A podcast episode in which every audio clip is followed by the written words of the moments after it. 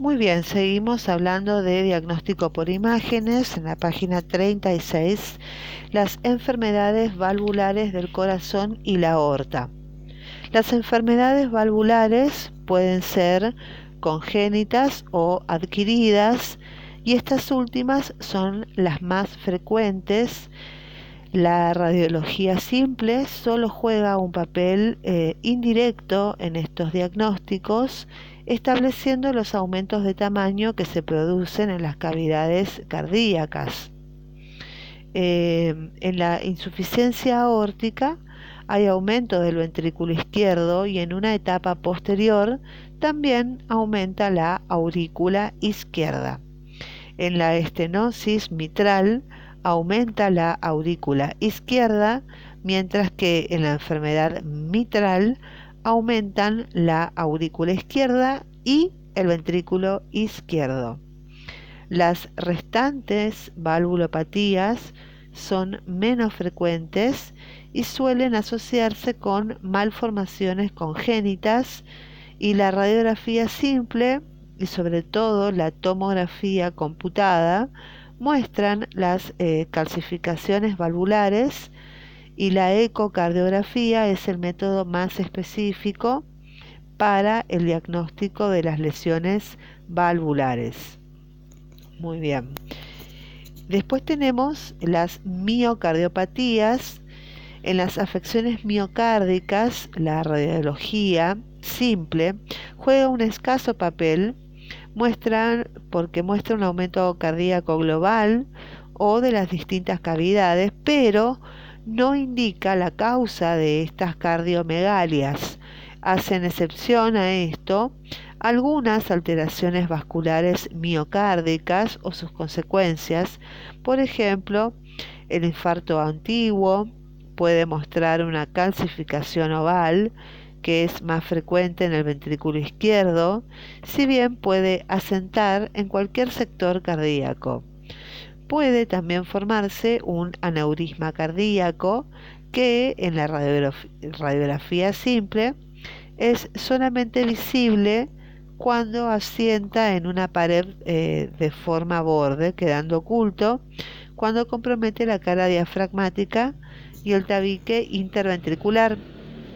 La gamografía es muy útil para el diagnóstico de las miocardiopatías, la ecografía muestra bien las lesiones isquémicas crónicas y la presencia de eh, aneurismas. Entonces la gamografía y la ecografía. Muy bien, ¿qué pasa cuando hay un derrame pericárdico? En los derrames pericárdicos, el diagnóstico mediante radiografías simples de los derrames pericárdicos requiere la acumulación de una importante cantidad de líquido y en estas condiciones se modifica el tamaño y la morfología.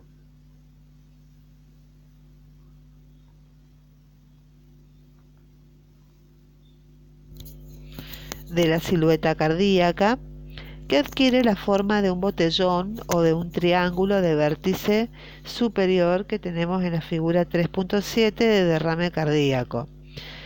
Presta importante ayuda diagnóstica a estudiar la circulación pulmonar en las radiografías de frente, en los derrames pericárdicos voluminosos está disminuida, mientras que en las cardiopatías que causan insuficiencia cardíaca, eh, se produce una cardiomegalia más eh, rémora, eh, venosa pulmonar, con el consiguiente aumento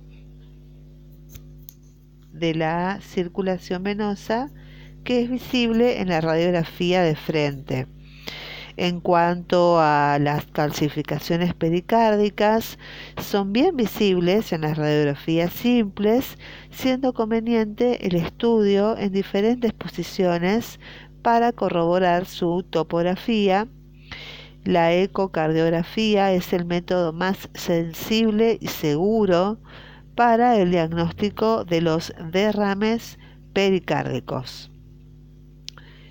Bueno, otra patología, la sexta, son las cardiopatías congénitas.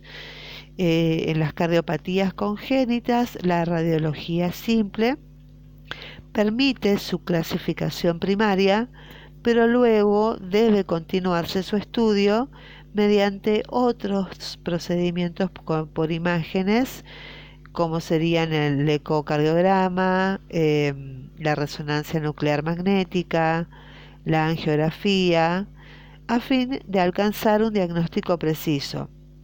Según el flujo pulmonar, se clasifican a las cardiopatías congénitas en cardiopatías con hiperflujo pulmonar, cardiopatías con hipoflujo pulmonar, cardiopatías congénitas con flujo pulmonar normal. Bueno, empecemos con las cardiopatías con hiperflujo pulmonar. Son causadas por las comunicaciones de izquierda a derecha. Eh, tenemos la comunicación interauricular, comunicación interventricular, ductus persistente, anomalías de las almohadillas endocárdicas, tronco arterioso, etc. La cardiopatía, en según las otras que son las cardiopatías con hipoflujo pulmonar, la más conocida es la tetralogía de Fallot y eso es todo lo que dice con hipoflujo pulmonar que tiene que ver con la tetralogía de Fallot. Las cardiopatías congénitas con flujo pulmonar normal, la más conocida y frecuente es la estrechez pulmonar. Eh, tenemos el, el papel de, esas son las tres cardiopatías congénitas eh, según el flujo pulmonar. Bueno, ahora veremos cuál es el papel de los restantes métodos diagnósticos en las cardiopatías congénitas. Bueno, aquí tenemos que la ecocardiografía y la angiografía son los exámenes más sensibles y seguros cuyo uso es rutinario en estas enfermedades y en los últimos años se ha producido un avance importante de la resonancia magnética que amenaza desplazar a la angiocardiografía. Eh, con respecto a eh, otra patología pulmonar, que es la número 7, que es, la, es el aneurisma de la aorta torácica. Muy bien, el aneurisma es una dilatación sectorial, o sea, entre paréntesis, sacular o difusa de un vaso, y en este caso que es la aorta, y a mayor tamaño del aneurisma, mayor riesgo que se complique. ¿eh? Tenemos eh, ya sea fisura o ruptura.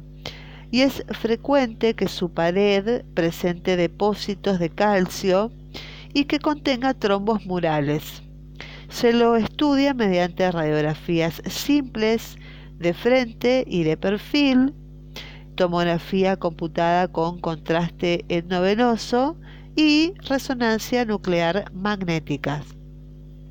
El aneurisma de aorta torácica. Tenemos la figura 3.8, donde aquí vemos en esta figura un aneurisma de aorta que compromete el callado y el sector descendente. Y em, la figura 3.9 donde vemos una tomografía computada con contraste endovenoso. Eh, vemos eh, en donde indica la flecha un aneurisma sacular del callado en su pared y trombos en su interior.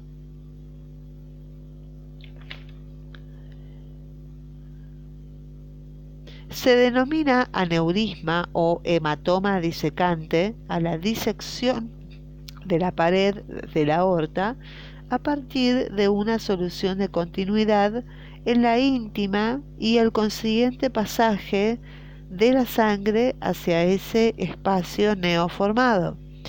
La mayoría de las veces la disección se produce a la altura del callado de la aorta y progresa hacia distal, inclusive comprometiendo la aorta abdominal, según comprometa o no a la aorta ascendente, se clasifica en tipo A o tipo B. Es una patología grave con gran mortalidad, aproximadamente el 20% en las primeras 24 horas, por lo que el diagnóstico precoz es fundamental. El hematoma disecante se lo estudia en la etapa aguda con eh, radiografías simples como angiografía, tomografía computada con contraste endovenoso y ecocardiografía. Y en las etapas subaguda y crónica se adiciona la resonancia nuclear magnética que vemos en la figura 3.10 que es una tomografía computada con contraste endovenoso. Vemos el aneurisma disecante tipo A.